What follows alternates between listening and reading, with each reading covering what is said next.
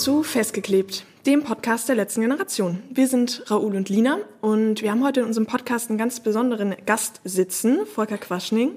Äh, willst du dich vielleicht als erstes einmal kurz vorstellen?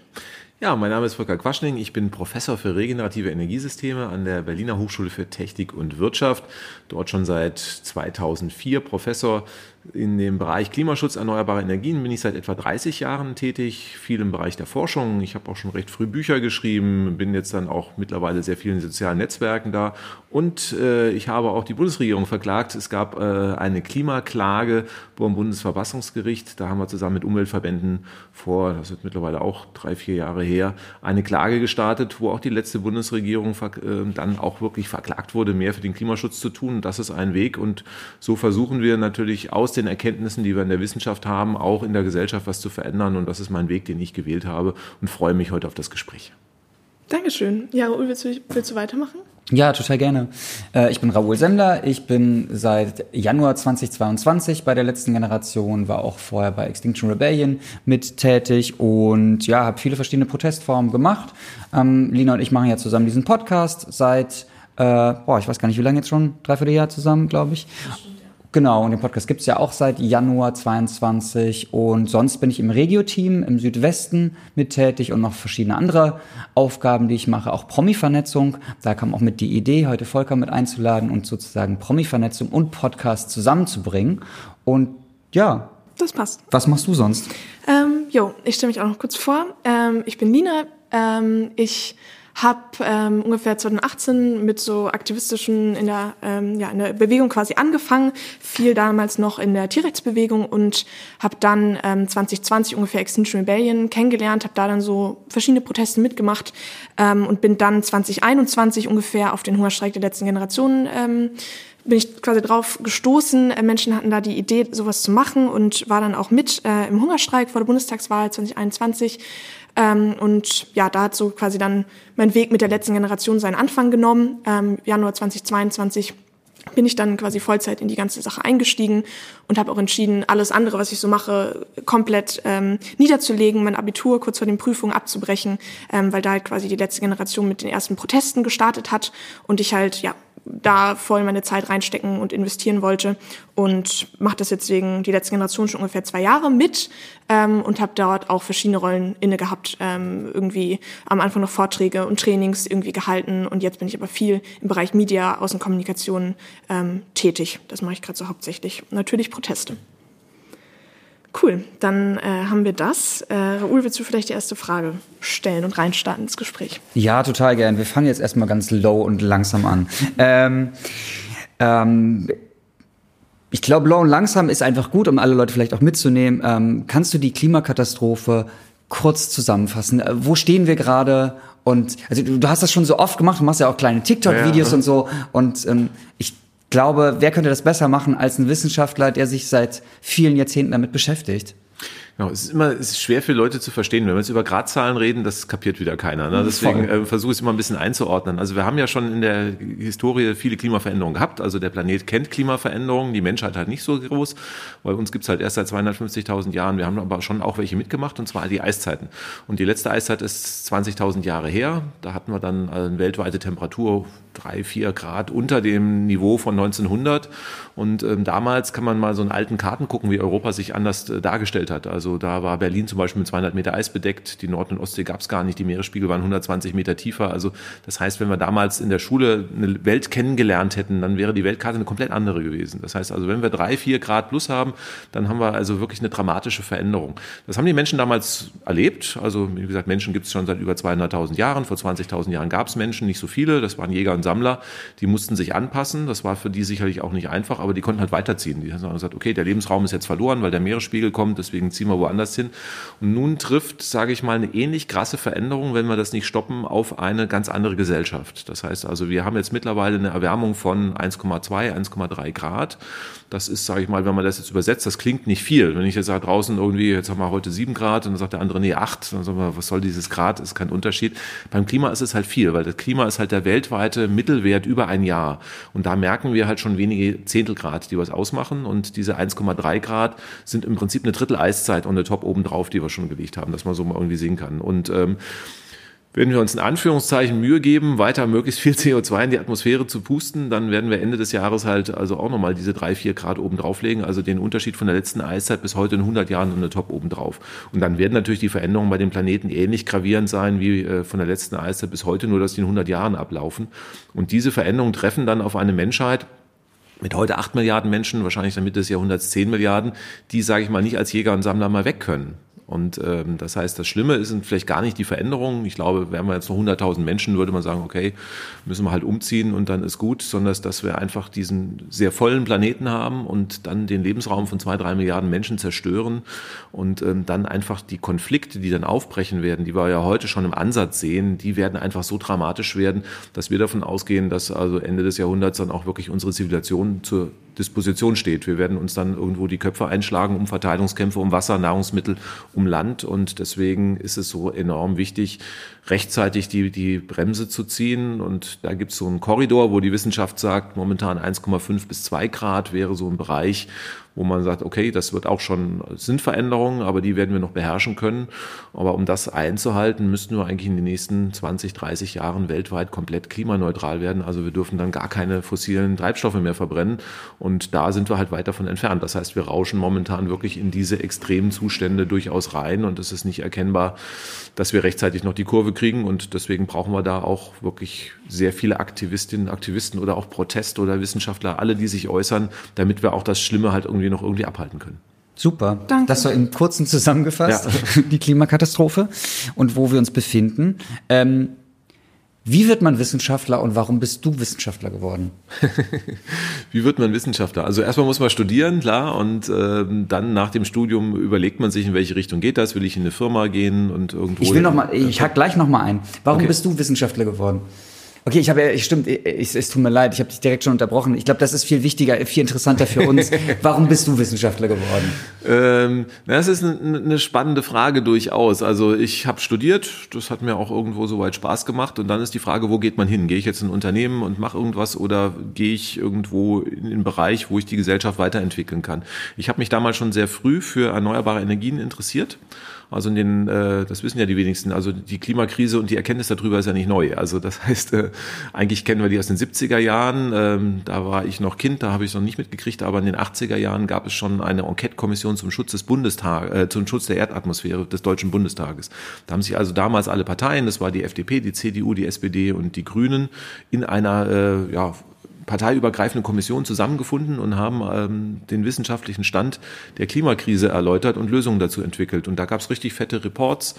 Und die habe ich damals in die Hand bekommen. Und ähm, da stand ja eigentlich, also das war, sage ich mal, sehr wissenschaftlich geschrieben, aber wenn man das so gelesen hat mit drei, vier Grad Erwärmung und äh, was das Verfolgen sind, bis hin zu Hungersnöten und äh, extremen Bevölkerungswanderungen und sonst irgendwo, wo man gesagt hat, oh, das wird nicht gut ausgehen. Und ähm, dann hat man sich einfach gelegt, okay, das ist ein Thema, das mich dann wirklich auch angetrieben hat. Was kann ich dagegen tun? Und dann war natürlich die Lösung, wir dürfen kein Öl, Kohle und Gas verbrennen. Damals waren die erneuerbaren Energien, sage ich mal, noch nicht so weit, dass sie irgendwie wunderbar äh, für die Abhilfe gesorgt hätten, weil sie waren einfach nur irre teuer. Und dann war einfach die Sage, okay, also wenn du was dagegen tun willst, dann musst du in die erneuerbaren Energien gehen. Und äh, gut, Anwendung ist gut, aber wir brauchen auch Leute, die, sage ich mal, da in der Forschung versuchen, das Ganze mit voranzutreiben. Und deswegen bin ich erstmal in die Wissenschaft gegangen, um äh, hier einen Beitrag zu leisten, das Ganze zu machen. Habe aber sehr schnell gemerkt, einfach nur tolle Technologien zu entwickeln reicht nicht. Man muss das auch kommunizieren, weil wir haben die tollsten Sachen auch schon lange entwickelt gehabt, aber draußen hat man es ja einfach ignoriert. Und ähm, deswegen habe ich dann auch versucht, dann von der Wissenschaft in die Wissenschaft Wissenschaftskommunikation zu gehen, um das halt nach draußen zu tragen. Und warum bist du überhaupt, also warum hast du erstmal studiert und was hast du studiert? Und hast du das irgendwie aus dem Elternhaus mitbekommen, so ein, so ein Denken oder so ein Impuls? das ist ja eine spannende Sache. Ähm, mir hat Mathe und Physik Spaß gemacht. Da sagen viele, uh, uh, Mathe. Und wir, ähm, wir hatten damals einfach noch einen guten Physikunterricht. Den gibt's ja heute, glaube ich, nicht mehr in der Schule. Also mangels, also es gibt schon noch gute Lehrerinnen und Lehrer, aber es gibt halt nicht mehr so viele davon. Wir haben ja Lehrermangel und Lehrerinnenmangel und ähm, ich sehe es manchmal, also das, was dann heute häufig äh, nicht gut besetzt werden kann, ist Physik und dann fehlt natürlich auch das, die Begeisterung, die man auslösen kann. Also mir hat dann Technik Spaß gemacht und dann habe ich halt einfach irgendwie irgendein technisches Fach, habe gesagt, dann studiert man halt Elektrotechnik, weil irgendwie Technik Spaß macht. Also da hatte ich jetzt noch, sage ich mal, noch nicht irgendwie das große Ganze im Blick, wobei damals Klima, also Umweltschutz, sage ich mal, auch schon ein großes Thema war. Ne? Also wir hatten in den 80er Jahren das Waldsterben, also das war der saure Regen damals, noch nicht die Klimakatastrophe. Ähm, wir hatten auch Tschernobyl, was in die Luft geflogen ist, wo man sich auch Gedanken gemacht hat, ist unsere Energieversorgung mit Kernenergie wirklich so intelligent? Also ähm, darüber hat man schon als 18-Jähriger damals auch nachgedacht. Aber im Studium selber, wenn man auch vom Elternhaus sich so ein bisschen abkoppelt, dann ähm, überlegt man halt auch, dass man irgendwie, wenn man so ein bisschen auch jugendlich und ein bisschen rebellisch ist, dann sagt man, okay, ja, da muss halt ein bisschen was mehr passieren. Und dann entwickelt sich dann halt einfach auch irgendwie so, ein, so eine Lebenssituation und der Weg dann auch. Darf ich da nochmal nachhaken, weil ich finde, wir haben auch drei unterschiedliche Generationen sind wir. Mhm. Ähm, war das bei, auch im Elternhaus ein Thema überhaupt oder sind deine Eltern komplett anders gewesen? Meine Eltern sind eigentlich, ich bin so ein bürgerlich aufgewachsen. Ne? Also das heißt, ich habe ein sehr gutes Elternhaus gehabt, aber Klimaschutz und Umweltschutz war jetzt nicht so ein wirklich großes Thema bei uns. Mhm. Mhm. Okay, ähm, also du hast jetzt gerade schon ein bisschen gesagt äh, über dich und Wissenschaft und wir sind, sitzen ja auch hier heute in der Universität und äh, zeichnen diesen Podcast auf. Wenn man sich jetzt die ganze Zeit quasi damit beschäftigt, ähm, wie, die, wie die Welt aussieht, wo wir uns gerade hin entwickeln und so weiter, wird man da nicht wahnsinnig und denkt sich, warum macht niemand was? Ähm, naja, es tut sich ja was, muss man ganz einfach sagen. Also es ist ja nicht so, dass jetzt gar nichts passiert. Also immer wenn, ähm, wenn ich frustriert bin, dann schaue ich mir China an. Also die meisten sagen, oh China, warum gerade China? Ne? Die bauen ja einen Haufen Kohlekraftwerke weil äh, in China gerade Sachen losgetreten werden, die die Welt auch verändern werden. Also wir haben in Deutschland auch schon mal so eine Zeit gehabt, wo wir was ausgelöst haben. Das war so in den 2000er Jahren, als wir die erste rot-grüne Bundesregierung hatten. Da haben wir in Deutschland die Energiewende gestartet. Da hat noch keiner so groß an das Projekt geglaubt. Mittlerweile sind wir da relativ weit. Und ähm, in China hat das Ganze dann in den 2010er Jahren übernommen. Damals hat die deutsche Bundesregierung, äh, die letzte, sich dann irgendwo von der Energiewende ein bisschen verabschiedet und gesagt, okay, wir müssen jetzt ein bisschen Pause machen, weil, gut, gibt es ja tausend Gründe vielleicht dafür. Und dann hat China dankenderweise die Technologie übernommen. Und ähm, das Spannende ist, sind einfach die Wachstumsraten in der Solarenergie. Das heißt also, wir haben im letzten Jahr hat China ähm, dreimal so viel Solaranlagen in einem Jahr gebaut wie Deutschland in den letzten 30 Jahren. Ja, und das ist irgendwie, das ist einfach, das ist natürlich ein anderer Staat. Man möchte nicht tauschen. Also ich möchte nicht in China wohnen, weil da wird halt einfach entschieden, da wird, wird gemacht und egal, ob da jemand wohnt oder nicht, das wird halt einfach, da kommt die Dampfwalze und das Ganze wird, wird entsprechend gebaut. Aber dadurch haben wir mittlerweile eine Dynamik, die einfach sehr spannend ist und das Wachstum geht einfach weiter. Es ist exponentiell. Und wir haben eine sehr, sehr gute Chance, wenn das Wachstum weiter ist und nicht Lobbyistinnen und Lobbyisten das nochmal ausbremsen, dass wir gegen Mitte des Jahrhunderts einfach mit der Solartechnik, dass sich das einfach durchsetzt weil es die, die billigste und einfachste Art der Energieversorgung ist. Und das ist so meine große Hoffnung, dass wir sagen, also anders wie vor 20 Jahren haben wir jetzt die Lösung. Also wir haben Solarzellen, die können wir in Riesenmengen bauen. Wir haben Speicher, Batterien, die jetzt auch gut sind. Und beides ist sehr, sehr billig geworden. Das heißt, preiswerter als ein Kohlekraftwerk. Und das ist natürlich, sage ich mal, so ein Schlüssel. Wir haben auf der anderen Seite diese enormen Widerstände, die wir in Deutschland auch haben. Ne? Also man könnte jetzt irgendwie Solaranlagen an, an irgendwie Deutschland verschenken und ein Drittel der Bevölkerung würde es wahrscheinlich ablehnen, weil sie einfach sagen, ich will das nicht, ich will mich nicht verändern. Das steht dem Ganzen entgegen, das macht das Ganze auch so schwierig, aber wir haben die technischen Lösungen. Und das macht das schon irgendwo so, dass man sagt, also ähm, ich glaube, es ist offen, wie es ausgeht. Also es ist weder Gesetz, das jetzt sagt, okay, wir kriegen jetzt die billigen Solarenergie und die setzen sich durch und die Welt ist gerettet, noch dass der Weltuntergang vorgezeichnet ist. Das heißt, ähm, das steht und fällt jetzt, ob wir das Tempo jetzt noch forcieren können, das aufnehmen können, dann haben wir eine realistische Chance, sage ich mal, 1,5 Grad vielleicht nicht mehr, aber unter 2 Grad zu bleiben. Ähm, da muss aber sehr, sehr viel passieren noch. Und vor allen Dingen, also hier in Deutschland, wenn ich mir das so angucke, da sage ich never. Aber wie gesagt, wir sehen die anderen Entwicklungen.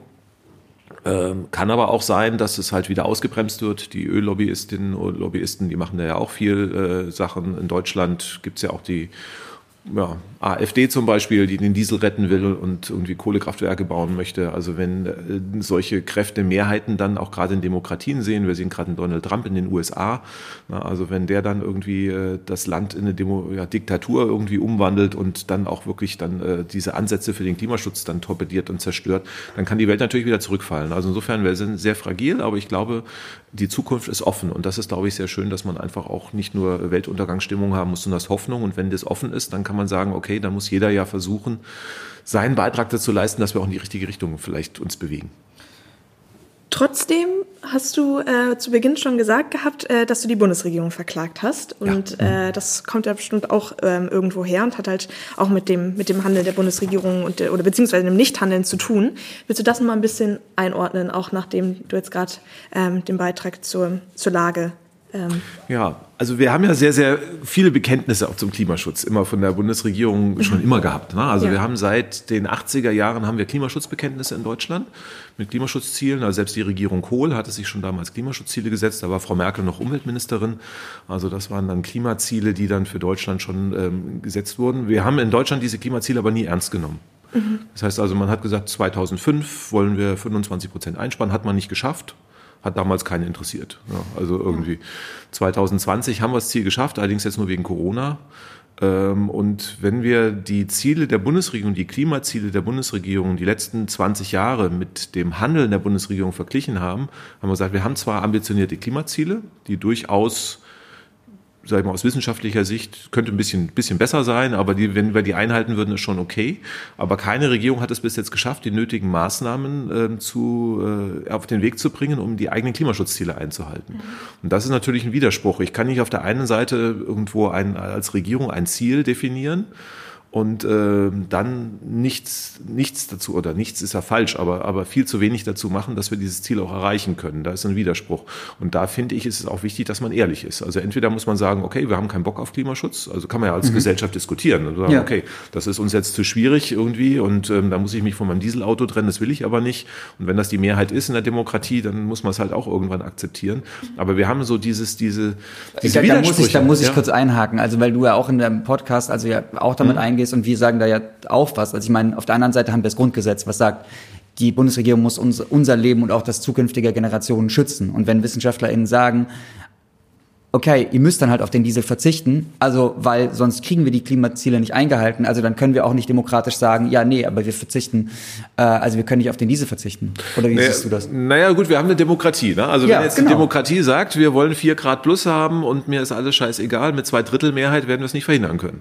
Ja, genau. Das, äh, äh, ja, ja, genau. Also das ist einfach, dann können wir das Grundgesetz entsprechend ändern und gut ist. Wobei das müssen wir aber auch erstmal machen. Ich meine, ja, ja, klar. darauf wurde sich auch nee, geeinigt. Also, es ist also nicht, nicht, nicht aber Hürden. genau, so. ja. Und es gibt auch einige Paragraphen, die man im Grundgesetz nicht verändern können. Also die Würde des Menschen und so weiter. Also äh, das ich dachte, ist, das wären die ersten 20, wo dann auch ja, 20 genau. Jahre Also deswegen, da müssen wir, müssen wir nochmal gucken. Also insofern, ähm, der Klimaschutz basiert natürlich auch auf den nicht veränderlichen Rechten. Ne? Also das heißt, ähm, das äh, Spannende auch an dem Klimaschutzurteil des Bundesverfassungsgerichts ist auch die Urteilsbegründung das war ein Beschluss, dass die Juristen sich wieder beschweren, also ein Beschluss des Bundesverfassungsgerichts.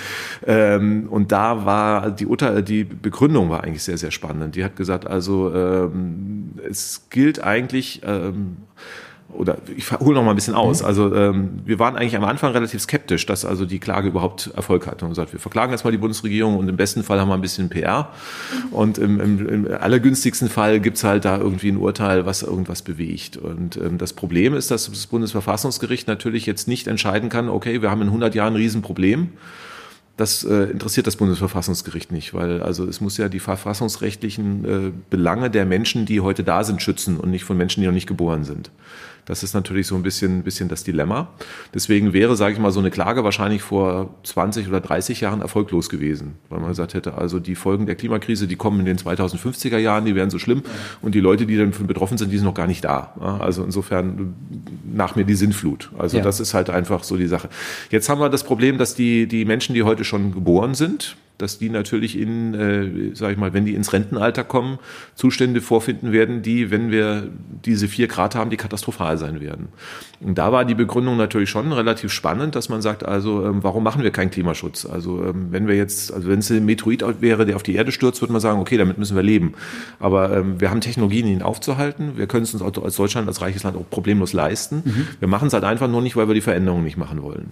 Das heißt, also wir müssen uns irgendwie, ja, ich finde irgendwie einschränken, finde ich immer ein bisschen blöd. Wir müssen es verändern. Ne? Also das heißt aber für viele bedeutet das natürlich schon, ich muss meine Freiheit einschränken. Ich muss Anpassen, jetzt, sagst du ja auch manchmal. Ja, also es ist ja irgendwie, ich kann jetzt halt kein Dieselauto mehr fahren, aber ich da, fahre ich halt ein anderes Auto. Ne? Also das heißt, es wäre nicht mal so dramatisch. Und selbst diese kleinen Veränderungen sind die Leute aber nicht bereit. Aber die Konsequenz ist, dass das große Einschränkungen für die künftige Generation hat. Und das äh, Urteil des Verfassungsgerichts sagt, dass wir das im Einklang halten müssen, und zwar die Freiheit. Es geht also darum, dass wir heute Freiheiten beschränken. Wir müssen Regeln machen. Regeln sagen immer, dass, also es gibt auch die Regel, dass ich nicht über Rot fahren darf. Das ist auch eine Freiheitseinschränkung. Mhm. Aber die schützt natürlich am Ende Leben, weil wenn jeder über Rot fährt, dann sind alle tot am Ende. Also insofern machen solche Regeln Sinn und solche Regeln brauchen wir auch für den Klimaschutz. Mhm. Und wir machen sie halt nicht, weil wir die Leute das ablehnen, aber sie nehmen damit in Kauf, dass die Regeln, die dann äh, in 30, 40 Jahren, weil einfach die Verteilungskämpfe da sind um Wasser, um Nahrungsmittel, Lebensmittel, die werden so gravierend sein, dass die Einschränkung dann eine ganz andere Dimension ist. Und deswegen braucht man, das war so ein Begriff, den fand ich sehr spannend, einen intertemporalen Freiheitsausgleich. Das heißt, wir müssen heute uns Freiheitseinschränkungen ähm, auferlegen, die mit dem, was die künftige Generation durch die Klimakrise zu erwarten hat, in Einklang stehen. Und jetzt sage ich mal einfach mal, wenn ich jetzt sage ich mal Tempolimit und Hungersnot irgendwie als Freiheitseinschränkung sehe, dann glaube ich, ist dieses in die Waage halten noch nicht so ganz gelungen. Und das ist eigentlich das Spannende, dass also wir diesen Urteilsspruch haben und den fand ich eigentlich auch, auch inhaltlich sehr, sehr, sehr interessant. Und daran kann man jetzt versuchen, die Regierung zu messen. Das Problem, was wir haben, ist natürlich, dass so ein Gericht jetzt nicht verfolgt, irgendwie wird das ja. eingehalten. Ne? Also das heißt, es gibt jetzt dieses Urteil, die Bundesregierung hat damals hektisch das Klimaschutzgesetz angepasst, damit erstmal einen Haken drunter gesetzt, wir haben was getan und jetzt muss man halt wieder klagen. Und das heißt, wir verlieren halt einfach wertvolle Zeit dabei. Aber hinter dieses Urteil wiederum kann auch keine Regierung zurückfallen. Also selbst ein Herr Merz als Bundeskanzler wird, sage ich mal, das Klimaschutzgesetz nicht abschaffen können. Mhm. Und das macht das Ganze wiederum sehr spannend. Also, und das macht, finde ich, auch wieder ähm, als Wissenschaftler beobachtet man immer ein bisschen die Gesellschaft. Also es wird sehr, sehr interessant werden mit der nächsten Bundesregierung, egal wie sie aussieht weil diese Bundesregierung wird einfach aus juristischen Gründen, äh, die wir aufgrund des Verfassungsgerichtsurteils haben, die härtesten Klimaschutzmaßnahmen beschließen müssen, die wir in Deutschland je gesehen haben. Und das wird vielleicht sogar die CDU sein, die das machen muss. Das ist den meisten, die dort irgendwo in Ämtern sind, noch gar nicht bewusst. Ich verstehe es voll, also in, in, ja. im Theoretischen, ne? aber also jetzt da frage ich einfach nochmal als Laie, ne? Also ich sehe auf der anderen Seite, ja, ich drehe eine Pipeline ab. Habe ich gemacht. Ich habe eine ähm, Unterlassungsklage bekommen, dass ich das nicht mehr mache. Sie haben gesagt, ich habe dagegen wieder, also dagegen äh, verstoßen, also es ging auch um Bilder und, und Videos posten. So, dann kriege ich da Strafen auf jeden Fall. Die muss ich dann bezahlen. Wenn ich die nicht bezahle, muss ich ins Gefängnis gehen. Mhm. So, was bringt uns denn als Land, als Demokratie ein Beschluss, wo keine Folgen kommen. Und jetzt wieder hat, hat gezeigt, dass, dass die Expertenkommission hat ja auch bei Volker Wissing gezeigt, also dass die, dass die Sektorziele äh, verfehlt wurden. Was bringt uns das alles, wenn da nicht quasi keine Ahnung, eine Polizei über der Polizei oder ein Gericht über dem Gericht ist. Also ich meine, das ist, das ist doch das, das Ende der Demokratie, wenn, wenn halt das irgendwo so dann ausgehebelt wird, unser Zusammenleben. Es ist demokratisch bedenklich, muss man ganz einfach sagen. Mhm. Also Gesetze gelten momentan für Bürgerinnen und Bürger. Ich meine, ich als Beamter bin besetzestreu, also deswegen mache ich zum Beispiel nicht diese Protestform. Aber ähm, ich finde, andererseits müssen die Gesetze auch für die Politikerinnen und Politiker gelten und das tun sie einfach nicht. Also wir haben ein, ein schönes Beispiel, was mit Klimaschutz nicht so viel zu tun hat, aber mit, mit Umweltschutz. Wir haben ja auch die, die Luftverschmutzung gehabt, also diese extreme Luftverschmutzung durch die Dieselautoabgase. Und ähm, die Deutsche Umwelthilfe hat dann in Bayern geklagt ähm, und dann gab es ein Gerichtsurteil, dass also in München auch Fahrverbote verhängt werden müssen. Und das hat die äh, entsprechende Regierung damals ignoriert. Also es gibt also ein Urteil und ähm, das ignoriert. Das Gericht hat daraufhin ein Ordnungsgeld erlassen. Wobei das relativ witzlos ist, wenn jetzt irgendwo das, äh, das Umweltministerium an das Verkehrsministerium oder sowas eine Strafe zu zahlen hat. Ne? Also das ja. ist ja linke Tasche, rechte Tasche. Das mhm. wird natürlich irgendwie eine Regierung nicht äh, dazu bemüßigen, Gesetze einzuhalten. Also das heißt, wir haben einen bewussten Gesetzesbruch, ich glaube Herr Söder war das sogar, der also gesagt hat, irgendwie die, die Leute sollen Auto fahren und ähm, das Gerichtsurteil irgendwie, das äh, werden wir nicht umsetzen. Daraufhin hat die DUH, die Deutsche Umwelthilfe, Beugehaft beantragt, hat gesagt, also das ist jetzt irgendwie, ähm, ähm, das ist jetzt irgendwo ein Gesetzurteil, was nicht, nicht eingehalten wird. Und die Strafe ist witzlos, also brauchen wir eine persönliche Beugehaft für die verantwortlichen Politikerinnen und Politiker, also für Herrn Söder. Mhm. Also das heißt, das war jetzt eine Klage und die ging dann bis zum Europäischen Gerichtshof. Und ähm, das fand ich dann wieder interessant. Also ähm, er wurde nicht verdonnert, die Gesetze einzuhalten, sondern ähm, es gab also ein Urteil, dass der Euro EuGH, ich, ich bin kein mhm. Jurist, aber ich versuche es ja. mal richtig wiederzugeben, ja. hat also im Prinzip geurteilt, also Beugehaft kommt leider nicht in Frage, also aus meiner Sicht leider, weil das ist eigentlich für mich eine logische Konsequenz, weil äh, es gibt keine juristische Grundlage dazu. Politikerinnen und Politiker können durchaus ähm, in Haft genommen werden, ja. aber es gibt kein Gesetz, das sagt, wenn ein Politiker oder eine Politikerin ein Gesetz missachtet, dass er dafür haftbar gemacht werden kann. Und ähm, solange es dieses Gesetz nicht gibt, ähm, können Politikerinnen und Politiker Gesetze ähm, zumindest mal also ähm, also wenn sie sich persönlich bereichern oder so, ja. ja. Also dann, dann werden sie natürlich zur Haftung gezogen. Also ich kann jetzt als Politikerin und Politiker keine Bestechungsgelder annehmen. Mhm. Na, aber irgendwie, ob ich nun jetzt ein Gesetz einhalte, was zum Beispiel ein Fahrverbot, also was ein Gericht sagt, ihr müsst jetzt, um das Gesetz einzuhalten, eine politische Maßnahme treffen. Und wenn ich diese Maßnahme nicht treffe, kann ich dafür nicht haftbar gemacht werden. Und das ist natürlich irgendwie ähm, aus meiner Sicht sehr unbefriedigend. Weil, Bei Andreas ähm, Scheuer haben wir das doch, glaube ich, ähnlich gesehen, oder? Also hatte ich das wo es um die LKW-Maut ging. Also kurz, dass ich da reingehe, also ich meine, das ist Genau, also du hast gerade angefangen, äh, super unbefriedigend. Also es ist doch, ich meine, welche PolitikerInnen werden sich schon dafür einsetzen, dass sie dazu gezwungen werden, in ihrer Haltung dann auch wirklich das zu machen. Also glaubst du, dass so, so ein Gesetz kommen könnte? Nein, definitiv nicht. Die äh, Politikerinnen und Politiker müssten ja selber ein Gesetz erlassen, das äh, für sie potenziell Strafen irgendwie vorsieht. Das werden die nicht erlassen. Mhm. Also das wird nicht passieren. Und ähm, deswegen haben wir natürlich dann auch äh, ja, Gesetze, die nicht eingehalten werden. Wir sehen das natürlich jetzt auch äh, in Europa, dass das natürlich auch in anderen, was weiß ich jetzt, also jetzt in Ungarn oder in, in Polen, also von der letzten Regierung, der PIS-Regierung, dass natürlich dann auch einfach Gesetze, auch, auch das Verfassungsgericht missachtet wurden. Wir haben in Israel gesehen, dass das Verfassungsgericht dann irgendwie ähm, missachtet wird. Also hier wird die Demokratie auch unterhöhlt durch sowas. Ne? Also indem wir einfach äh, sagen, okay, es gibt einfach Urteile und die Politik äh, findet das zu unbequem und setzt diese Ziele dann, diese Urteile einfach am Ende nicht mehr um. Und ähm, wenn es dann zu unbequem wird, dann werden einfach die Gerichte dann ausgetauscht, wie wir das jetzt in einigen auch Demokratien sehen. Und damit verabschieden wir uns halt einfach auch von der Demokratie. Und ähm, deswegen, ähm, da finde ich, ist dann auch wieder Aufgabe. Und deswegen bin ich damals auch, ähm, also die Idee von der Klage kam nicht von mir, aber ich wurde angesprochen und dann habe ich gesagt, natürlich machen wir das. Ne? Weil also es ist, also wir müssen da ja einen Riegel davor schieben und sagen, in der Demokratie müssen Regeln eingehalten werden. Die Klimaschutzregeln werden nicht eingehalten und da muss man die Regierung entsprechend verklagen. Zum Glück hat die Regierung ähm, damals dieses Urteil erstmal nicht, nicht ignoriert, sondern auch erstmal das Klimaschutzgesetz angepasst. Aber das war natürlich auch sehr einfach, weil die ähm, Konsequenzen sind natürlich von der nächsten oder übernächsten Regierung dann erst umzusetzen. Und das, äh, dieses Muster sehen wir sehr schön, dass eigentlich dann, also sage ich mal, die Probleme gerne in die nächste Regierungs- in die Legislaturperiode verlagert werden. Das sehen wir jetzt ja wieder. Das Klimaschutzgesetz soll ja angepasst werden damit sich die jetzige Regierung nochmal bis zur nächsten Wahl durchmogeln kann und nicht zu unbequeme Maßnahmen machen kann.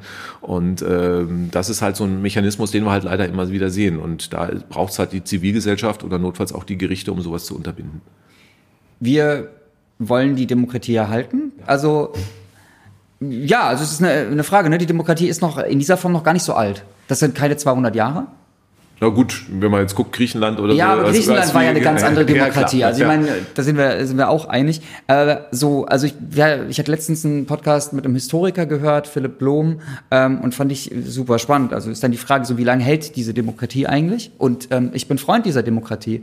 Die Frage ist bloß, braucht die Demokratie vielleicht ein Update mit dem Gesellschaftsrat, wofür, wofür wir uns ja auch unter anderem äh, eingesetzt haben, damit nämlich unabhängige ExpertInnen ähm, da einfach bei großen Entscheidungen, bei wichtigen Entscheidungen wie diese Klimakatastrophe, da einfach ähm, ja, Menschen aus der Bevölkerung randomisiert ähm, von diesen unabhängigen ExpertInnen, die auch randomisiert ausgewählt werden, also zufällig, dass sie ja Menschen aus der Bevölkerung beraten werden über mehrere Wochen, dann zusammenkommen immer wieder und ähm, dann anders Entscheidungen treffen als einfach BerufspolitikerInnen, die für das Tagesgeschäft sicherlich gut sind, aber für diese Langzeitentscheidungen ähm, da einfach zu viel Einfluss auch von, von Lobbys haben, von Lobbys, die uns schaden.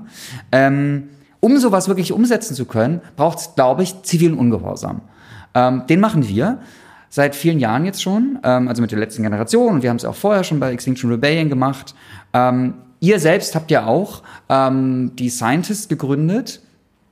Ähm, ja, magst du vielleicht mal zu den Scientists ein bisschen was erzählen? Scientists for Future. Ja, ich will erstmal zum Gesellschaftsrat vielleicht Kannst du gerne, ja, gerne. Genau, weil ich da jetzt nicht so ein, so ein Freund von bin. Okay. Also das wir einfach nur mal ein bisschen einhaken. Warum? Mhm. Also ich finde die Idee natürlich erstmal gut. Es ist eine demokratische Sache. Also wir machen das irgendwie, also ein Querschnitt aus der Bevölkerung und der äh, entscheidet etwas.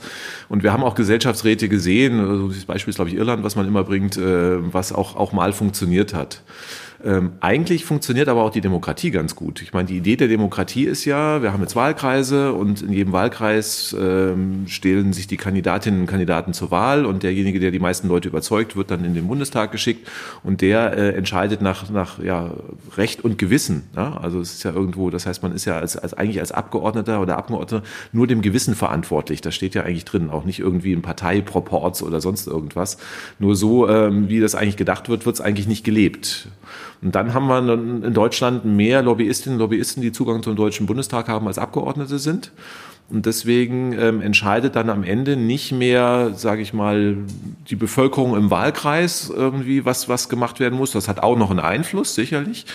Aber ähm, wir haben einen sehr, sehr großen Einfluss von Menschen, die Geld haben und ähm, die Entscheidungen in gewisse Richtungen dann entsprechend drehen können und ähm, dann entsprechend auch Entscheidungen beeinflussen können. So, der Gesellschaftsrat hat bislang immer ganz gut funktioniert, weil er eigentlich keinen großen Einfluss, also keine große Relevanz hatte.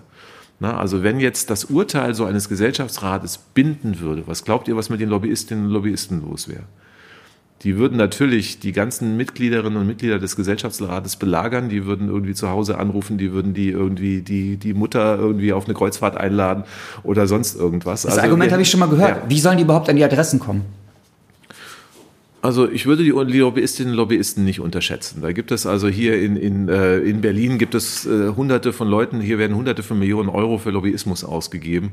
Also ich meine irgendwie, das äh, dann weiß man, also das müsste ja alles dann streng geheim sein in irgendwelchen geheimen Orten oder sonst irgendwie. Das lässt sich ja gar nicht durchsetzen dann im Endeffekt. Das klingt und die Frage, dann, ja. die Frage, die andere Frage ist auch, welche Wissenschaftlerinnen und Wissenschaftler wähle ich aus? das ist also auch die andere Frage. Das heißt, so ein Gesellschaftsrat kann natürlich auch nur entscheiden aufgrund des Inputs, den er bekommt. Mhm. Und der Input, ähm, der hängt natürlich extrem stark von den Personen ab. Also sind die irgendwie, äh, geben die, also wir haben auch im Bereich der Klimakrise, sage ich mal, durchaus auch Menschen, die ein größeres Spektrum vertreten. Und dann kommt es nicht nur darauf an, was für eine Meinung sie vertreten, sondern auch, wie gut sie auftreten kann. Also ich mache jetzt zum Beispiel drei Wissenschaftlerinnen, sage ich mal, die drei, drei Spektren haben, aber derjenige, der den Klimaschutz ablehnt, ist, sage ich mal, am eloquentesten. Das heißt, wird der natürlich auch einen sehr, sehr großen Einfluss plötzlich auf die Entscheidungen dann bekommen. Das heißt also, auch hier gibt es Sachen, wo man also nicht sicher ist, dass das, was hinten rauskommt, am Ende wenn wir wirklich dann diese ganze Gesellschaftsdiskussion, die Lobbyisten oder sonst irgendwie drauf losgehen und dann sickert ja auch was durch, dann haben wir in der Bildzeitung plötzlich eine Kampagne, oh, irgendwie der Gesellschaftsrat könnte ja beschließen das, also irgendwie so vor, im Vorfeld schon, ne? also das ist irgendwie, das heißt, wenn ja über sowas diskutiert wird, wir haben das Heizungsgesetz ja gesehen, also was ist da passiert? Die Politik hat versucht, ein Gesetz zu machen, schlecht kommuniziert, aus meiner Sicht wissenschaftlich durchaus berechtigt, was das Heizungsgesetz sollte und im Vorfeld wurde eine Zeitungskampagne parallel zur Gesetzesfindung gemacht, um entsprechende Sachen zu verhindern. Und das wird beim Gesellschaftsrat auch passieren.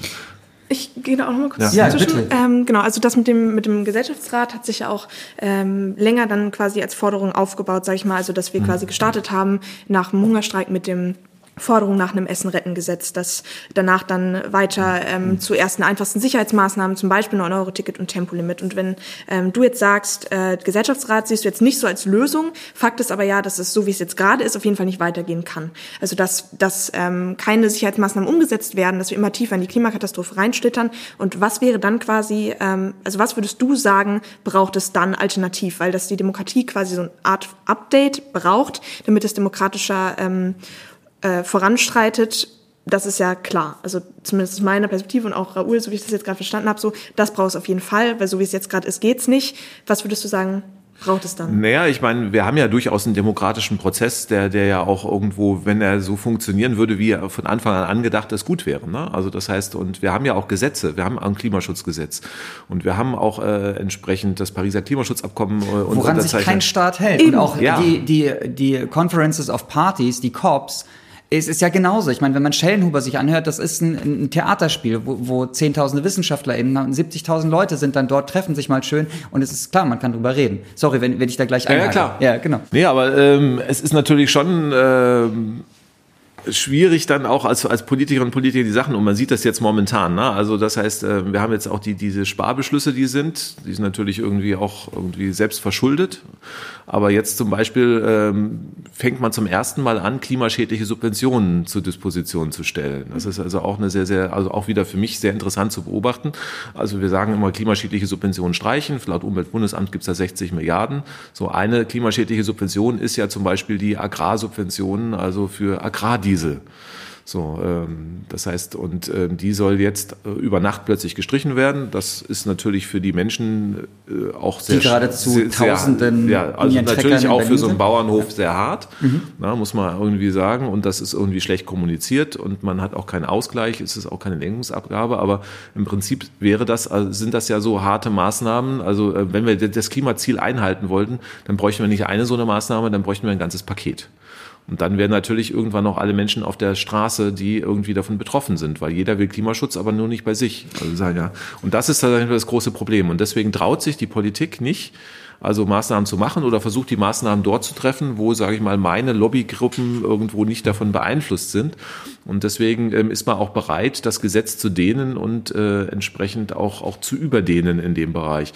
Und da, glaube ich, brauchen wir, also ich glaube, am Ende wird der Klimaschutz über Gerichtsurteile entschieden werden. Na? Also deswegen, die aber dann wiederum nicht eingesetzt werden. Und deswegen sind wir beim Gesellschaftsrat. Naja, also wir haben schon, also zum Beispiel das letzte Verfassungsgerichtsurteil hat schon was verändert. Also wir haben ein das wirksam.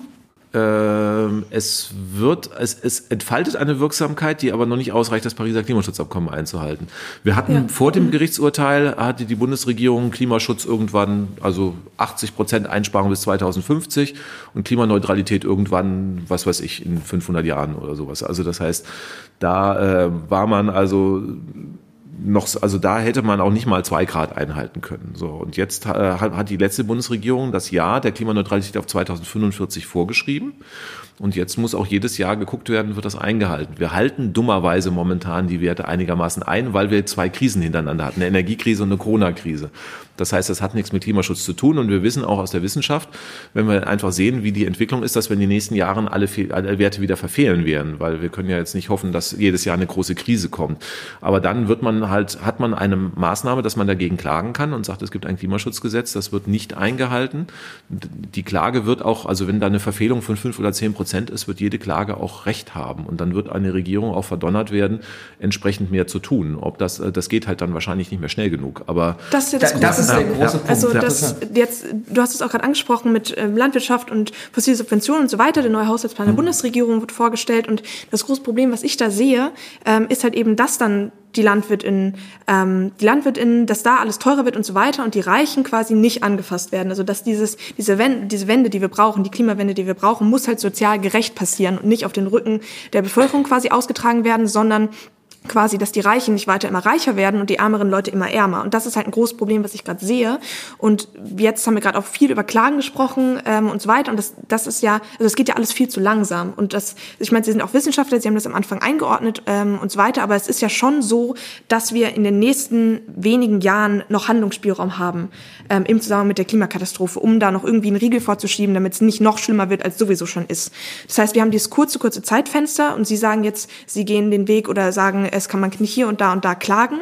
Aber braucht es nicht eigentlich gerade massenhaft Menschen auf der Straße, die sagen, das ist ungerecht, was gerade passiert, wir müssen dagegen aufstehen, weil alles andere viel zu langsam ist?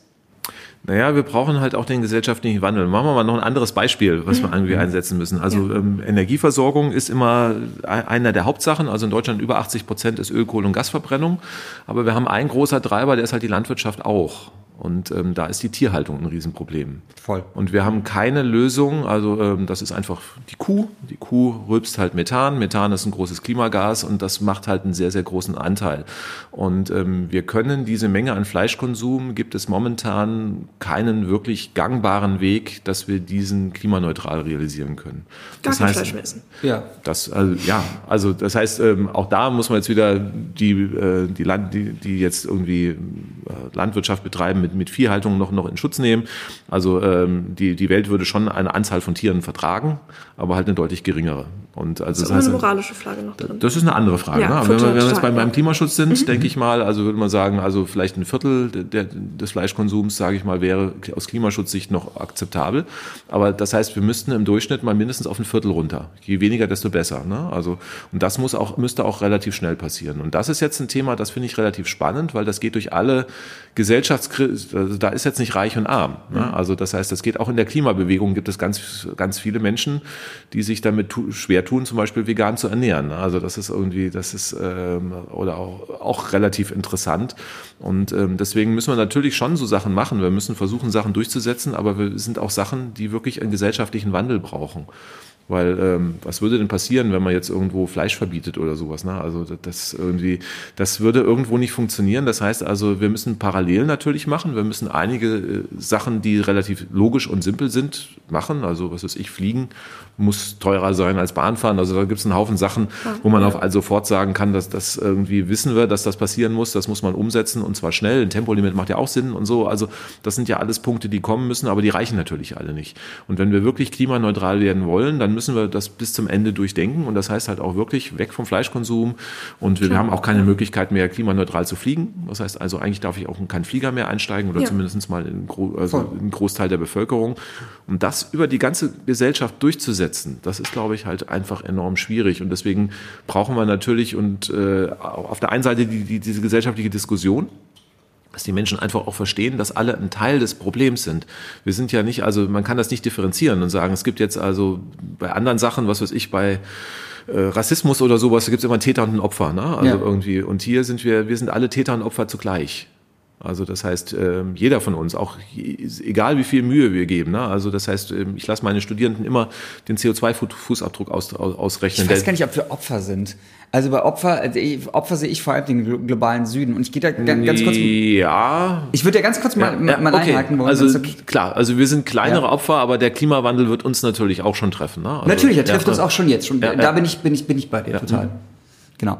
Ähm, ich würde da gerne nochmal, weil, weil es Akzeptanz ne? und Politikverdrossenheit, das sind so zwei Worte, so die, die da voll für mich mitschwingen. Und wir sehen gerade, ich glaube, 30 Prozent aktuelle Umfragen für die AfD. Also aktuell sieht so aus, als würden sie groß in den Bundestag bei der nächsten Wahl kommen. So. Und sind ja auch schon ein paar Parlamenten, Landesparlamenten. Ähm, und das hängt sicherlich auch damit zusammen, dass schlecht informiert wird. So. Mhm. Gesellschaftsräte haben gezeigt, dass die Leute halt einfach dort mitgenommen werden, mehr mitgenommen werden. Und das heißt, dass zum Beispiel LandwirtInnen, BäckerInnen, alle möglichen, um jetzt nur zwei Berufe zu nennen, alle möglichen Menschen aus, äh, mit verschiedensten Einkommen, ähm, werden da einfach anders mitgenommen. Und ich finde den Punkt dabei auch, wenn ich halt weiß, als Bäcker bin davon viel mehr äh, am Ende ähm, muss ich mit den Konsequenzen leben, ja, aus so einer Entscheidung, aus einem Gesellschaftsrat. Dann bin ich da ganz anders drin als ein Berufspolitiker, den es halt einfach nicht betrifft. Und also wir haben ja vorhin selbst festgestellt, dass irgendwie mit Gesetzen, die werden die ganze Zeit gebrochen. Ich finde dieses Bayern-Beispiel mit Söder ist, ist ein super Beispiel. Kretschmann bei uns in Baden-Württemberg hält sich ja auch nicht dran, baut auch keine Windräder oder zu wenig. Also ich finde halt, wie kann, also dass die Bundesregierung, wenn da die LobbyistInnen immer mit dabei sind, auch nicht ähm, eine große Informationskampagne für mehr Klimaschutz oder für ja, dafür fährt, ist halt auch verständlich, weil halt die Kräfte sind da so, so stark. Das heißt, diese Gefahr, was für mich mehr nach einer Verschwörung anhört, sich anhört, dass dann irgendwie die Adressen geleakt werden, dass dann irgendwie die Expertinnen nicht alle perfekt sind, obwohl sie zufällig ausgewählt werden, ähm, sehe ich geringer als diese Gefahr, die wir gerade haben. Wie du sagst, dass wir mehr LobbyistInnen im Bundestag haben als äh, PolitikerInnen. Und ich meine, die Entscheidungen, die getroffen werden, sind halt eher immer zum Nachteil der, der Bevölkerung, wenn man das auf lange Sicht sieht. Also wie zum Beispiel, ja, mit dem Diesel, dass der jetzt so, so kurz kam. Also hätte man eine Kampagne gehabt, wo das zusammen mit beschlossen wird, wie wir auch schon beim vorigen Gesellschaftsrat das mit hatten in Deutschland, der, der zum Klimaschutz war, aber nicht bindend war. Ich glaube, dann wäre es einfach eine andere Akzeptanz. Und wir haben gerade ein großes Akzeptanzproblem der Politik, die in Deutschland betrieben wird und auch ein, eine große Politikverdrossenheit. Naja, es sind halt, äh, also wir haben zwei Sachen. Ich gebe dir mhm. vollkommen recht, wir haben also äh, auf alle Fälle ein Kommunikationsproblem. Ne? Also das heißt, man kann Klimaschutzmaßnahmen kommunizieren, also jetzt zum Beispiel auch die Agrarsubventionen, wo wir schon vorhin waren. Ne? Also mhm. irgendwie, wenn ich natürlich einfach sage, ich habe ein Haushaltsloch, da stopfe ich jetzt, indem ich die Dieselsteuer für Landwirte und Landwirtinnen erhöhe, dann hat man natürlich irgendwo ein Problem. Dann sagen die, warum ich? Ja? Also das ist vollkommen klar. Wenn man natürlich auf der einen Seite sagt, okay, wir müssen natürlich auch klimaneutral funktioniert, nur wenn die Diesel auch irgendwann ohne, Benzin, ohne, ohne wenn die Traktoren auch ohne Diesel fahren. Also das heißt, wir müssen dann auch transformieren und äh, wir, wir erhöhen jetzt die, die Abgaben und sorgen dafür, dass es dafür irgendwo eine Förderung für klimaneutrale Treibstoffe und Traktoren gibt oder sowas, dann wäre das eine Sache, die auch die Leute verstehen würden, weil man Voll. einfach sagt, okay, wir wollen ja woanders hin, die wollen uns nicht was wegnehmen, sondern sie wollen uns irgendwo hin, hinmachen. Und dieses also geben und nehmen, das findet momentan nicht statt. Äh, und äh, hängt natürlich auch jetzt mit der Konstellation der Regierung ab, dass man sich da irgendwie immer nur auf den kleinsten gemeinsamen Nenner und nicht auf eine Strategie einigen kann. Aber ähm, beim Gesellschaftsrat am Ende kommt ein Beschluss, den muss ja auch irgendjemand umsetzen. Also das ist ja dann ähnlich genau. Und irgendwie, warum sollte das genauso, warum sollte das besser funktionieren wie mit irgendwelchen Klimaschutzgesetzen? Also das ist ja irgendwie eine Sache. Und ähm, wenn dann die Mitglieder und Mitgliederinnen des Gesellschaftsrats am Ende irgendwelche Shitstorms irgendwie befürchten müssen, weil dann irgendwie die AfD sich auf jemand stürzt, ein Bäckermeister, der irgendwo äh, irgendwas äh, mit unterschreibt, was irgendwie ist, dann ist die Frage, ob die dann auch noch frei raus irgendwie entscheiden. Beim ersten Mal vielleicht ja, aber beim zweiten und dritten Mal wird es auch diese Zwänge, diese gesellschaftlichen Zwänge geben, in denen solche Sachen dann auch eingebunden sind. Und deswegen müssen wir diese Diskussion groß drehen. Man muss gescheit aufklären. Das ist, glaube ich, enorm wichtig, dass wir den Menschen auch diese, die sagen, dass es nicht darum geht, jemand zu bestrafen oder irgendwie Verbote oder irgendeine Diktatur durchzusetzen, was ja immer so gemacht wird. Aber diese Sachen kommen aus den Ängsten heraus. Warum wählen die Menschen halt die AfD? Ich glaube, also, ähm, dass sehr viele auch sagen, also wir, uns geht's ja in Deutschland, wir gehören ja zu den fünf reichsten Ländern der Welt oder sowas, also uns geht's ja eigentlich richtig gut. Und eine Veränderung hat ja immer, also im Durchschnitt zumindest mal, es gibt mhm. also ein ja. Verteilungsproblem, aber das ist eine andere Diskussion. Mhm. So, ähm, und äh, dann gibt es natürlich zwei Möglichkeiten, wenn wir uns verändern. Es kann besser werden und es kann schlechter werden. So, wenn es uns jetzt schon richtig gut geht, ist die Wahrscheinlichkeit allein gefühlt, dass es besser wird, natürlich eh nicht so groß, als dass es schlechter wird. Und deswegen haben die Menschen sicherlich unterbewusst, also das ist ja so eingebaut, ne? also irgendwie auch evolutionär wahrscheinlich. Ne? Also ich muss mich ja, früher muss mich auch entscheiden, ne? also Erdbeere oder Säbelzahntiger. Also das ist ja dann, äh, wenn der kommt, dann ist es irgendwie, esse ich jetzt die leckere Erdbeere oder laufe ich weg? Also das ist ja auch so eine Entscheidung, ne? Mhm. also die ja dann mein Leben beeinflusst. Und da werden sehr intuitiv sehr schnell Entscheidungen im Gehirnprozess, das ist evolutionär, das geht auch ums Überleben angelegt und leider halt immer auf die falschen Entscheidungen. Und ähm, das heißt, wir sehen jetzt, dass eine Veränderung da ist. Es ist vielen unbewusst, äh, klar. Also ich denke auch den AfD-Menschen ist klar, dass sich hier viel verändern wird in diesem Land. Warum auch immer, ob es die Klimakrise ist, ob es irgendwie Geflüchtete sind oder sonst irgendwie. Und sie wollen diese Veränderung partout halt nicht haben und ähm, sagen, jetzt wähle ich die, weil die sorgen dafür, dass sich hier nichts verändert, was ja nicht eintrifft. Das hat ja nie funktioniert. Und ähm, deswegen ähm, müssen wir einfach kommunizieren, dass wir diese Veränderung brauchen, aber dass diese Veränderungen durchaus positiv sind. Und diese positive Erzählung, die brauchen wir viel, viel mehr und nicht diese äh, Verzichtserklärung. wenn wir das hinbekommen, dann glaube ich, haben wir auch eine ganz gute Chance, ähm, das dann aufzumachen. Ja. Hast du ein Bild dafür, eine Metapher oder irgendwas? Weil das fände ich total spannend, weil ich verwende zum Beispiel manchmal das Familienbild. Ne? Wenn ich sage so, die Bundesregierung hält sich nicht an die Gesetze, dann sage ich so, okay, wir haben eine Familie, die Eltern sind dafür zuständig, dass halt irgendwie am Ende Essen auf dem Tisch ist, dass eine sichere Wohnung da ist und die Kinder sind erstmal dafür zuständig, keine Ahnung, das Zimmer aufzuräumen, Hausaufgaben zu machen, zur Schule zu gehen.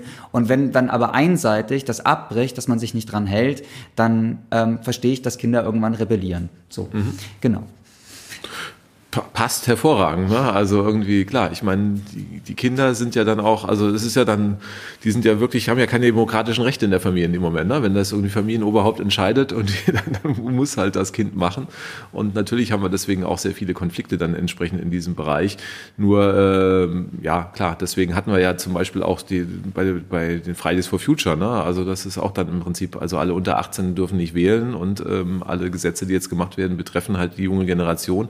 Also war ja auch eine sehr starke Motivation in der Klimabewegung, ein ähnlicher Gedanke dann in dem, dem Effekt. Ja. Hättest du ein Bild, ganz ja, noch, ich, ein Bild zur, zur positiven Veränderung? Also ich meine, so warum äh, Genau, das war die Frage gerade von mir.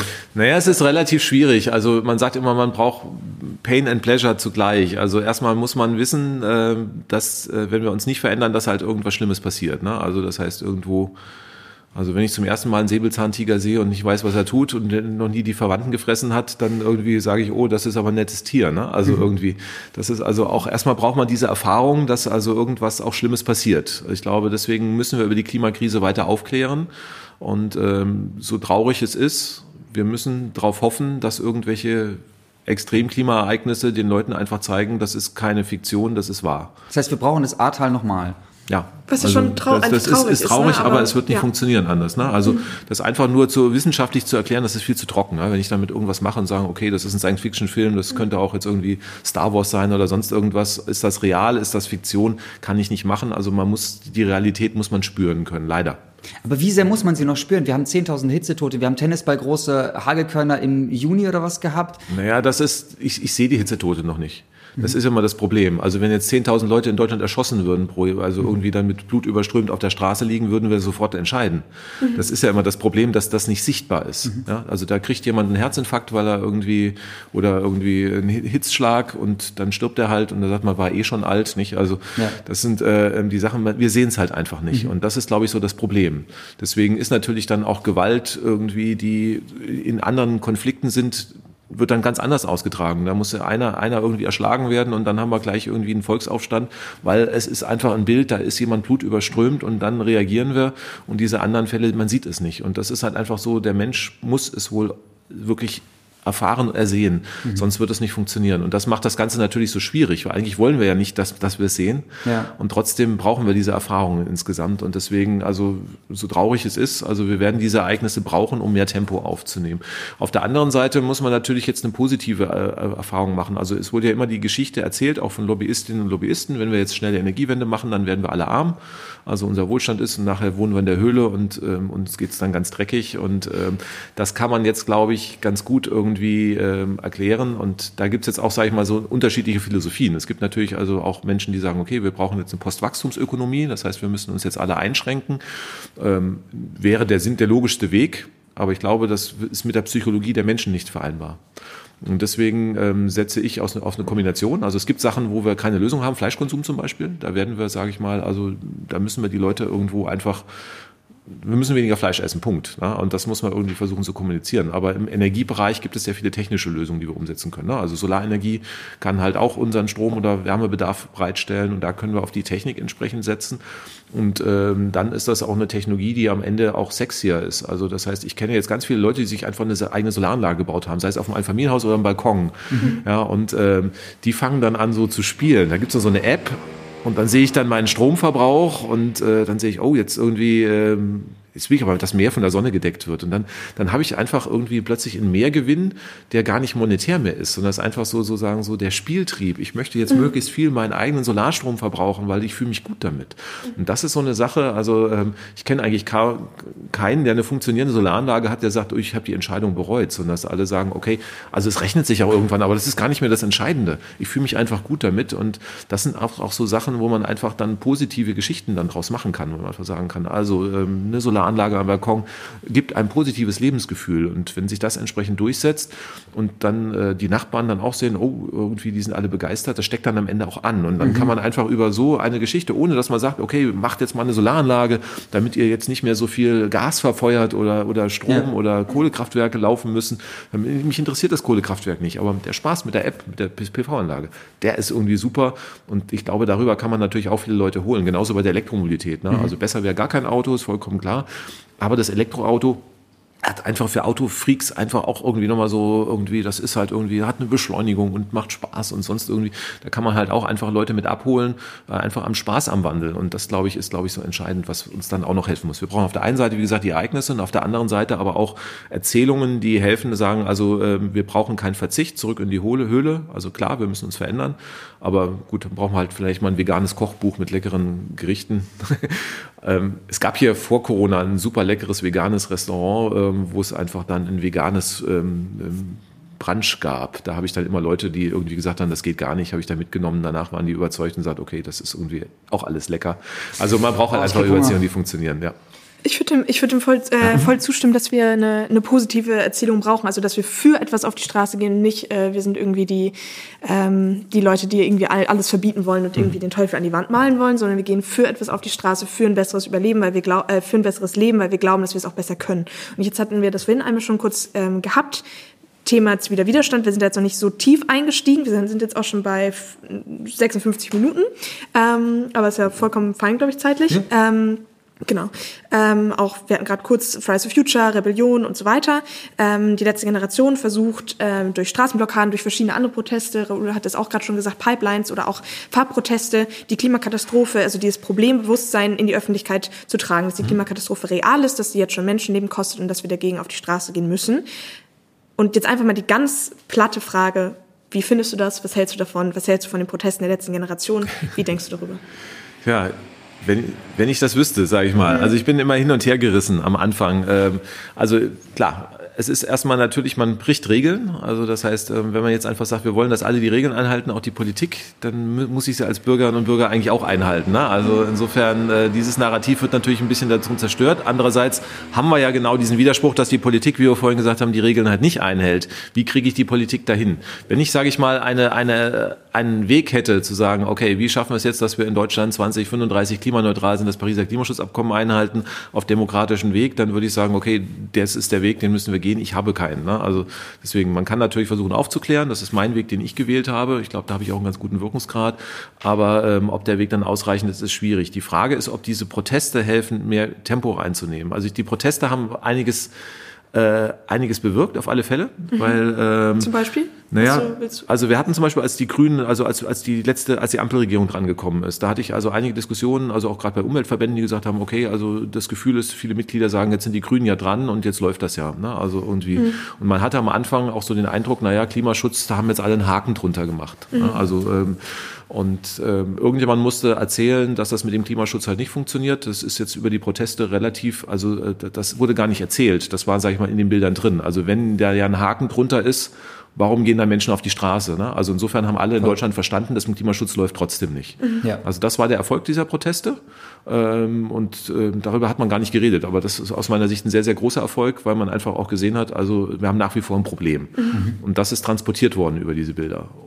Das haben wir nur keinen Talkshows irgendwie groß gemacht, also, sondern es wird immer irgendwie ähm, dann, dann über andere Sachen diskutiert. Die Frage ist, schaffen wir es, die Leute abzuholen, dass sie mitmachen? Und da mhm. wahrscheinlich eher nein. Ne? Also mhm. das, das muss man ganz klar sagen. Also wir sehen sehr hohe Ablehnungsraten äh, prinzipiell, weil wir natürlich also den Leuten wieder klar ist. Ne? Also wenn sie dann äh, blockiert werden auf dem Weg zur Arbeit mit dem Auto, mhm. sie sind natürlich Täter und Opfer oder Opfer äh, zugleich. Ne? Ja. Das heißt also, sie sitzen im Auto und ja, ihr entschuldigt, entschuldigt euch eigentlich immer ganz nett bei den Leuten, aber eigentlich müsste man ihnen auch sagen, okay, also irgendwie äh, ihr sitzt im Auto und es geht ja nicht um das Auto bei den Protesten, aber. Ja, ja, aber im Prinzip, also das Dieselauto ist halt Teil des Problems ja. und wir brauchen eine Lösung. Und die Menschen, die im Auto sitzen, glauben nicht, dass für sie eine andere Lösung in Frage kommt. Mhm.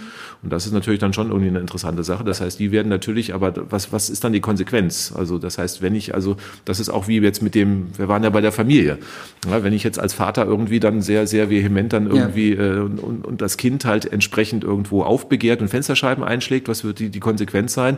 Der Vater wird halt noch mehr irgendwo, äh, was weiß ich, die Daumenschrauben anziehen, Hausarrest verhängen oder sonst irgendwas und versuchen halt mit Gewalt dann halt seine Position entsprechend durchzusetzen. Das heißt, Gewalt erzeugt dann irgendwo Gegengewalt und ähm, irgendwann, wenn der Vater halt nicht mehr weiter weiß, geht er halt irgendwie, was weiß ich, zum Psychologen und sagt, ich, ich komme mit meinem Kind nicht mehr zurecht. Nicht? Aber ähm, dass er dann irgendwann sagt, oh, mein Erziehungsstil ist aber Mist, irgendwie weiß ich nicht, ob das funktioniert. Das in den seltensten Fällen wahrscheinlich. Boah, ich weiß nicht, ich ja? darauf, ich, es gibt ja noch Vorstufen vor dem Fenster einschlagen, zum Beispiel ja, den Müll nicht mehr runterbringen. Und wenn dann die Wohnung anfängt zu stinken, dann können die Eltern natürlich auf, auf harte Daumenschrauben setzen und dann mhm. kommt irgendwann vielleicht aber auch der Nachbar mal vorbei und sagt so, ey, äh, wir, wir sind aber nicht mehr in, in dem Zeitalter, wo Daumenschrauben angesetzt wurden. Also wenn wir sagen, ja. so, das mhm. ist ja auch der, der ähm, das Political Backfiring, also was wir auch mit Strafen teilweise machen, dass wir die halt skandalisieren, logischerweise.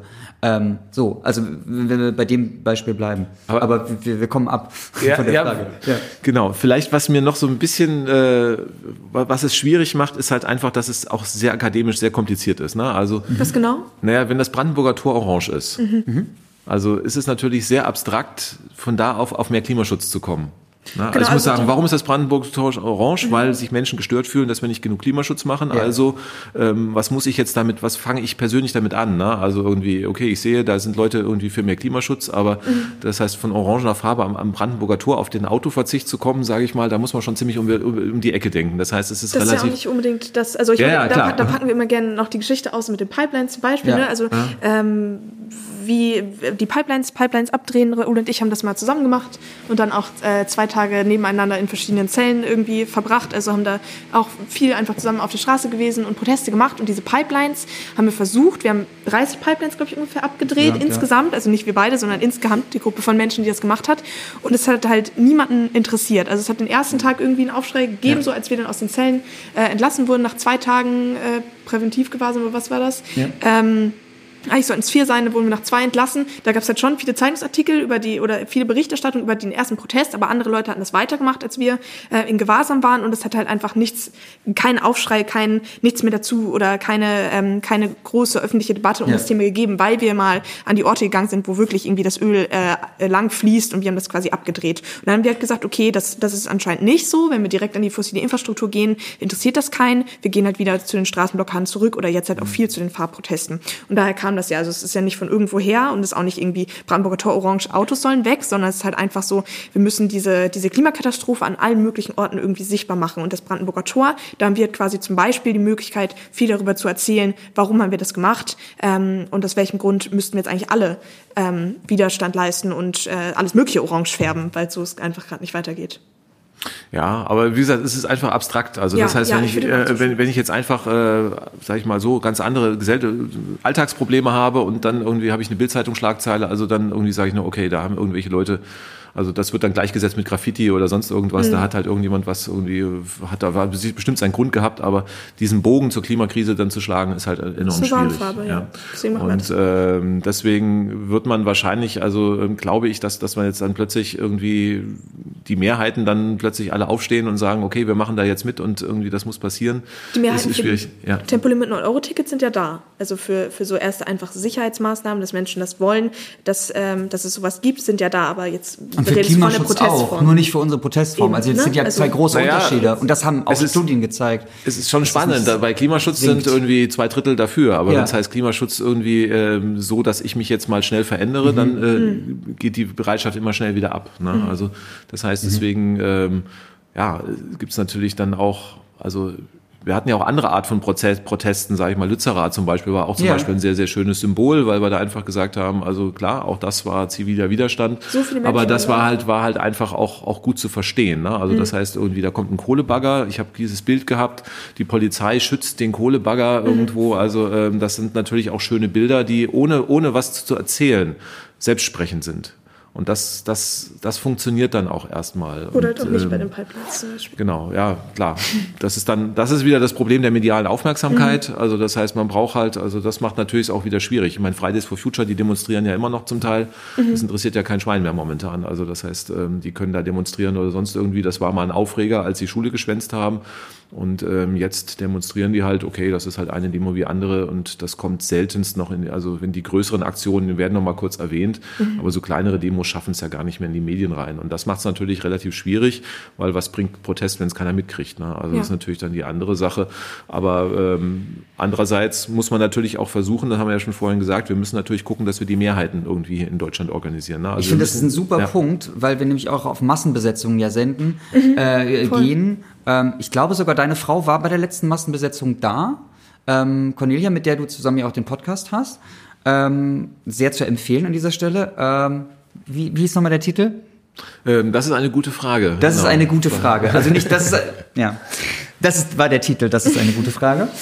Ähm, sonst wäre es auch witzig, wenn du den Titel vergessen hättest. ähm, äh, Massenbesetzung, Den Haag. Lass uns doch noch kurz über Den Haag reden. Ähm, da hat das ja geklappt in Den Haag. Da haben über 28 Tage lang jeden Tag haben dort Leute blockiert, ähm, teilweise Zehntausende. Und letztendlich hat jetzt die Bundesregierung, äh, hat dort die Regierung gesagt, ähm, sie wollen aus den fossilen aussteigen, aus den fossilen Subventionen, Einen Plan vorlegen. einen Plan vorlegen, genau, und ähm, auch wegen der Proteste. Klar. Was sagst du dazu? Gut, jetzt haben wir eine neue Regierung in den Niederlanden, müssen wir mal gucken, was da noch übrig vom Die noch weiter rechts ist, oder? Äh, keine Ahnung, wie ja. die, die verhandeln ja noch, glaube ich. Also mhm. insofern äh, muss man gucken, was davon übrig bleibt. Aber ähm, es war natürlich schon spannend auch zu sehen, dass man also ähm, wir hatten das ja, also Fridays for Future hat zum Beispiel nicht so wahnsinnig viele direkte Erfolge gehabt. Ne? Also das heißt, man hat da viele mhm. Gespräche gehabt, die haben die Gesellschaft sicherlich schon verändert und äh, auch dadurch, dass wir dann im Prinzip auch äh, durchaus in den Wahlen irgendwie Verschiebungen gesehen haben. Also das hat sicherlich eine, eine Sache gehabt, aber dass dann jetzt wirklich ein Gesetz zum Beispiel verändert wurde, eine konkrete Handlung eigentlich erstmal nicht. Also weil da, ähm, das war in den Niederlanden schon erstmal so der erste Fall, wobei in den Niederlanden hat man auch so ein bisschen eine Vorgeschichte. Ne? Also auch in den Niederlanden gibt es zum Beispiel Tempo 100 auf der Autobahn, weil es auch schon Gerichtsurteile gab dazu. Ne? Also auch da haben die Gerichte, also auch die, also das heißt, da wurde auch schon verklagt, also dieser mhm. Weg wurde auch schon gegangen. Ja. Das heißt also, wir haben über verschiedene Sachen, also das heißt, was in Deutschland überhaupt nicht durchsetzbar ist, irgendwie Tempo 100 ja. auf der Autobahn gibt es in den Niederlanden, weil, wie gesagt, die Gerichte gesagt haben, ihr müsst doch mal endlich eure Ziele einhalten und das war die einzigste Möglichkeit, wie die Regierung schnell was machen konnte. Deswegen würde das Tempolimit in Deutschland auch kommen. Also es ist nur eine Frage der Zeit weil irgendwann wird eine Regierung gar nicht anders können, als es zu machen, ja. weil es die einzigste Möglichkeit ist, dann schnell Erfolge halt vorzuweisen. Weil, weil ganz ja, viele Schilder auf einmal da sind. es ist ja nur ein Satz in der Straßenverkehrsordnung, den ich da brauche. Aber ähm, ja. okay, da, da, sieht man auch immer, wenn ich will. Jetzt sind wir vom Thema abgekommen. Wo, wo war der Bogen jetzt? Nee, Den Haag, Den Haag. Ja, Den Haag, genau. Also, genau. Ja. Also ähm, ja, also ich finde, das äh, ist relativ spannend, wenn man eine gewisse Masse hat, sage ich mal, die große Proteste hat, äh, dann passiert auch was. Wir haben das in Deutschland zum Beispiel gesehen nach Fukushima. Ja, also Fukushima äh, ist, äh, ist ja auch schon zehn Jahre fast her irgendwie in die Luft geflogen ja. damals. Mhm. Und die Regierung Merkel hatte damals eine Laufzeitverlängerung von Kernkraftwerken gesehen. Wir hatten damals in Berlin die größte, eine der größten Demos, die ich mitgekriegt habe, eine Anti-AKW-Demo, ich glaube 250.000 Leute wow. auf der Straße wow. irgendwie äh, gegen die Kernenergie.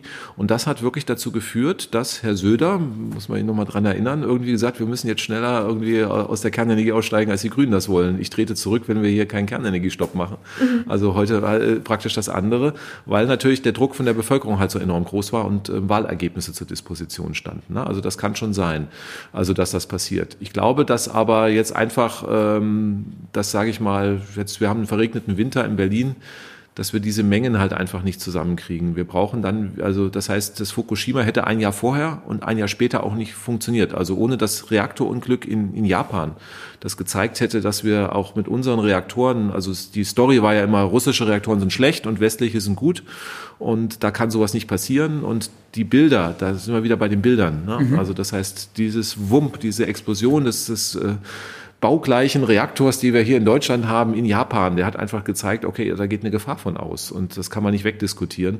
Und dieses Bild hat dazu beigetragen, dass wir in Deutschland den Ausstieg beschlossen haben. Die Kombination, ja, ne? also Kombination. die Proteste, die Jahrzehnte davor. Genau, das Bild alleine hätte genau, es nicht gemacht, genau. aber äh, dann, die, dann, dann dieses Bild hat die Bevölkerung aufgerüttelt und die, die, die Massen, die dann auf der Straße waren, haben die, die Politik zum Handeln gezwungen. Mhm.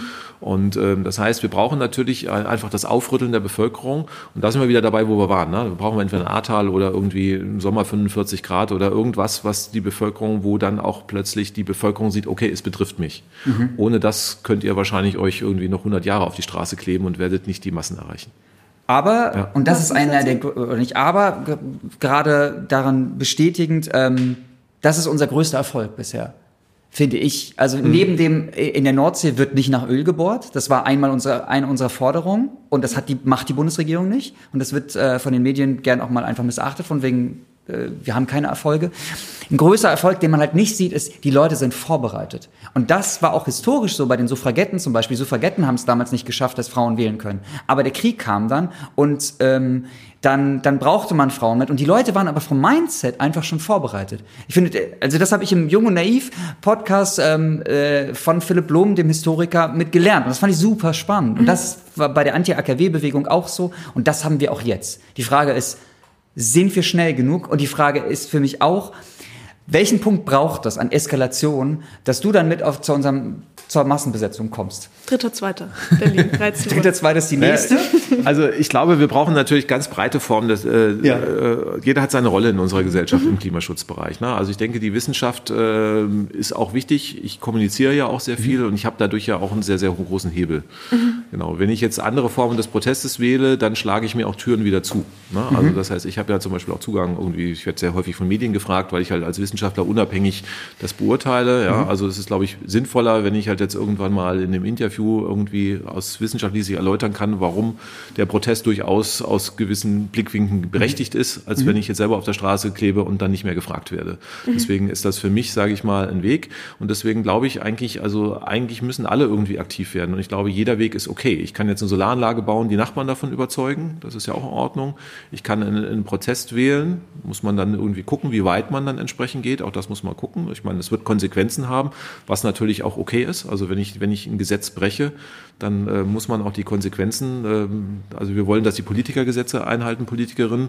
Dann natürlich, wenn ich jetzt auch bewusst ein Gesetz breche äh, und äh, dann auch für einen Protest dann muss das natürlich auch Konsequenzen haben. Ne? Das ist irgendwie, ähm, die Geschichte wird dann am Ende auch wieder urteilen, was das ist und man wird auch sicherlich am Ende irgendwann sagen, okay, also im Nachhinein betrachtet war es ja auch, gab es ja auch viele Sachen, was weiß ich, zum Beispiel bei, bei den, äh, als wir noch die, die Rassendiskriminierung in den USA ja. hatten, ne? da gab es ja auch viele Gesetzesverstöße, wo man im Nachhinein sagt, irgendwie, warum haben wir die Leute dann verurteilt? Ne? Ja. Aber irgendwie, wir müssen natürlich dann erstmal Gesetze verändern. Vielleicht gibt es auch irgendwann eine Amnesie, dass man irgendwann auch mal sagt, okay, war, war dann vielleicht nach, rückblickend auch okay.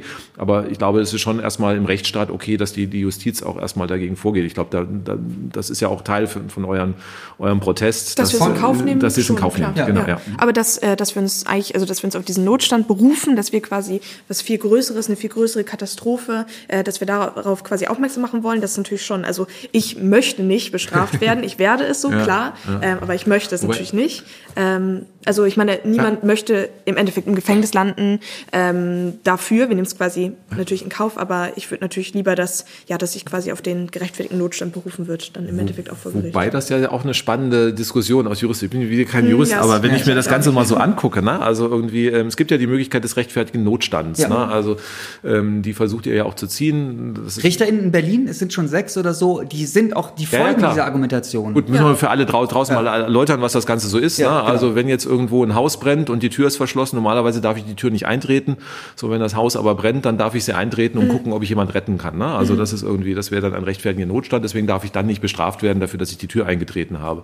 So, das heißt, ihr versucht ja auch eine Tür aufzumachen für den Klimaschutz so ein bisschen. Ne? Also Voll. das heißt, äh, in dem Moment auf der Straße lebt, ist ja praktisch der Versuch, eine Tür einzutreten. Auch ja. der Versuch ist nicht strafbar erstmal. Mhm. So ist die Frage, ist es ein rechtfertigender Notstand? So, das ist natürlich juristisch sehr umstritten. Also das heißt, die Frage, ähm, das heißt, das urteilen Richterinnen und Richter, die meisten sagen eher nein, also zumindest mit den unteren Instanzen. Was ich insofern sehr spannend finde, dass wir jetzt auch Kommunen ja haben, wo die, äh, die entsprechenden Regierungen oder selbst Bundesländer, wo die Regierung einen Notstand oder eine Notlage Voll. im Klimaschutz ausgerufen Auch nicht erst seit jetzt. Das heißt also, wenn ich ja jetzt einen von äh, dem Parlament verhängten Notstand oder Notlage habe, aber ähm, die Gesetze nicht eingehalten werden. Ist es dann ein rechtfertigender Notstand oder nicht? Also das ist eine spannende Frage, die wahrscheinlich auch noch einige äh, Instanzen an irgendwie angehenden Juristinnen und Juristen diskutieren werden, was ja aber auch wiederum sehr, sehr spannend ist. Total. Ich würde noch, genau, wir kommen langsam zum Ende. Was mich noch interessieren würde, wie siehst du die Kosten-Nutzen-Rechnung? Also ähm, in, in Bezug auf deinen Einfluss und jetzt zum Beispiel nicht den Einfluss zu nutzen und zu sagen, okay, ich gehe jetzt auch auf, auf die Straße, weil ähm, es werden Leute noch weiter technische Lösungen entwickeln, aber super viel ist entwickelt. Wir haben auch super viel aufs Zehntel genau schon irgendwie entwickelt, wie wird das eskalieren mit der Klimakatastrophe. Vielleicht und Beispiel Reinhard Scheurer noch? Bitte? Reinhard Scheurer das Beispiel? Reinhard, Sch Reinhard äh, Steurer zum Beispiel äh, Steurer, ja. aus äh, Österreich sagt das schon so. Es braucht jetzt den, den Protest und ähm, auch das ähm, dass er sich da viel wirksamer fühlt, als, bei, als er mal bei einer ähm, Protestaktion der letzten Generation Österreich dabei war. Ähm, genau, deswegen dieser Punkt, wie geht die Kosten-Nutzen-Rechnung? Ich auch im Historischen wissen wir irgendwie, wenn, wenn Prominente mit dazugekommen sind, Leute mit Einfluss, dass denn die Proteste eine ganz andere ähm, Entwicklung nehmen, wie zum Beispiel bei der Friedensbewegung in, äh, in Baden-Württemberg, als Heinrich Böll auf die Straße gegangen ist. Da, haben, da hat der Innenminister selbst gesagt, so, okay, er kann jetzt gar nicht irgendwie, er wird den Leuten nicht den Gefallen tun, die jetzt da wegzutragen. So, da war der auch klug genug.